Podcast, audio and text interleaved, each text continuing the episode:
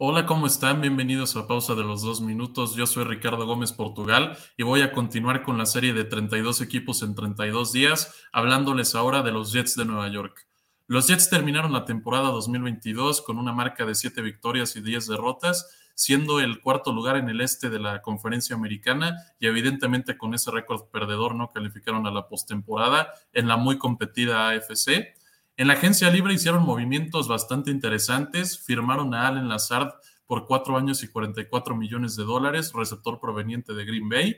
También a un receptor proveniente de los jefes de Kansas City, Nicole Hartman, pero solamente por un año y 4.5 millones de dólares. Otro receptor proveniente de Green Bay, Randall Cobb, un año y 3 millones de dólares. Otro jugador de Green Bay, Adrian Amos, un safety, un año y 1.75 millones de dólares. Bajas notables, realmente podríamos decir que Mike White, que se fue como coreback suplente de los Jets a los Delfines de Miami, pero excluyéndolo a él no hay mucho que añadir en estado de las bajas notables. Allen Lazard creo que va a ser un receptor titular, podría convertirse en el receptor 2 detrás de Garrett Wilson y Nicole Hartman y Randall Koff van a estar compitiendo por el puesto del receptor número 3. Lo notable aquí es que están firmando a básicamente todo el equipo de Green Bay y recordarles que también pues consiguieron a Aaron Rodgers. Les voy a dar un 9.5 de calificación después de todos los jugadores que adquirieron. Creo que los Jets lo hicieron bastante bien, mejoraron su roster y no perdieron jugadores importantes. Y hablando de mejorar el roster, lo hicieron en el draft realmente, los Jets de Nueva York. En la primera ronda seleccionaron a Will McDonald, el edge de Iowa State, con la selección número 15. Una selección que generó muchas dudas porque ya no había ellos que estaban proyectados para irse en la decimoquinta selección, pero los Jets, a mi gusto, seleccionaron un jugador de día 2 o incluso día 3, como lo es Will McDonald. Creo que no fue una muy buena selección pero ya en la segunda ronda se redimieron un poco, seleccionando a Joe Tipman, un centro de la Universidad de Wisconsin, porque Connor McGovern ya está entrando a la, tercera década, ¿no? En su, su edad. No tuvieron selección de tercera ronda, pero en la cuarta, con la selección 120, seleccionaron a Carter Warren, tackle ofensivo de Pittsburgh, otro jugador de Pittsburgh en la quinta ronda, que fue Israel Abanicanda, corredor desde las Panteras, Ronda número 6, selección 184, Zaire Barnes, linebacker de Western Michigan. Ronda 6, selección 204, Yarik Bernard Converse, corner de LSU. Y ronda número 7, pick 220, Zach Kuntz, a la cerrada de Old Dominion. No fue un buen draft para los Jets, tuvieron una selección muy extraña de primera ronda. Lo más destacable creo que es Joe Tipman en esa segunda. Después de eso, no sé si hayan jugadores de equipos especiales o que puedan generar profundidad en el roster. Por eso yo les voy a dar un 7 de calificación en lo que concierne al draft 2023.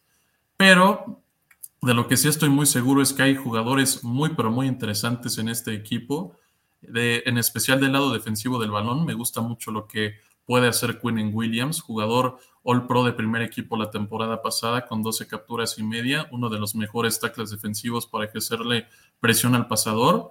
Y a eso le añades a Sos Gardner en la posición de esquinero, que fue All Pro de primer equipo como novato. El egresado de Cincinnati eh, cumplió con las expectativas e incluso las superó. ¿Qué sigue para el, jugador de segundo año después de esa temporada de novato?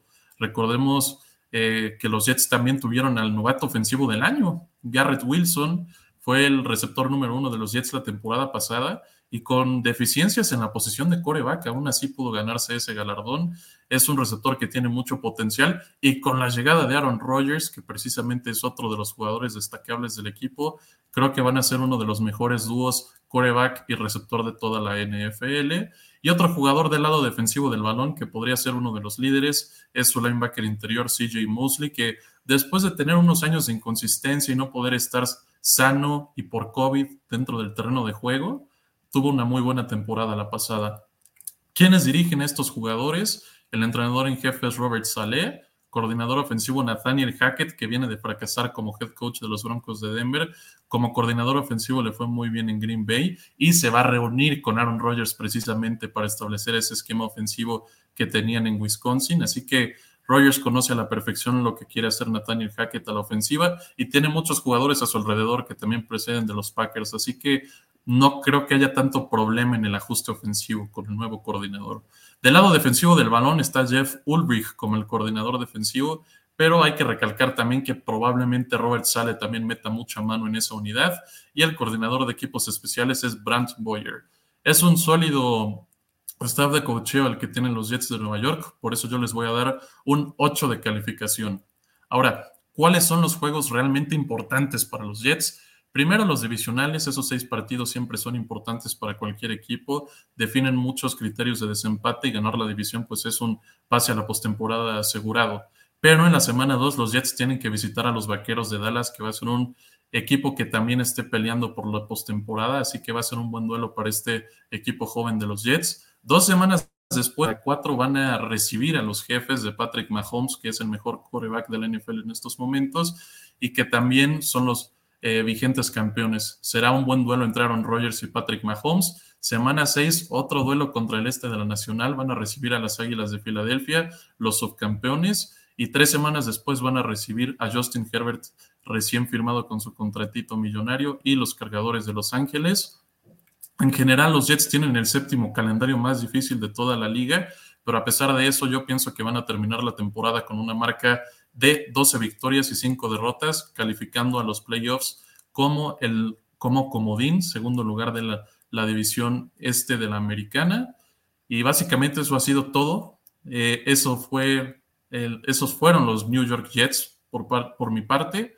Nada más quiero invitarlos a que nos sigan en las redes sociales, que le den like al video si les gustó, también que comenten en el mismo y que nos sigan en las redes sociales, reitero, YouTube, Facebook, Instagram, Twitter, LinkedIn, incluso tenemos Twitch ahí por si quieren suscribirse al canal. Y continúen viendo 32 equipos en 32 días. Ahí tenemos la playlist en YouTube. Sin más que, sin más que agregar, Ricardo Gómez Portugal se despide de ustedes. Nos vemos en la próxima.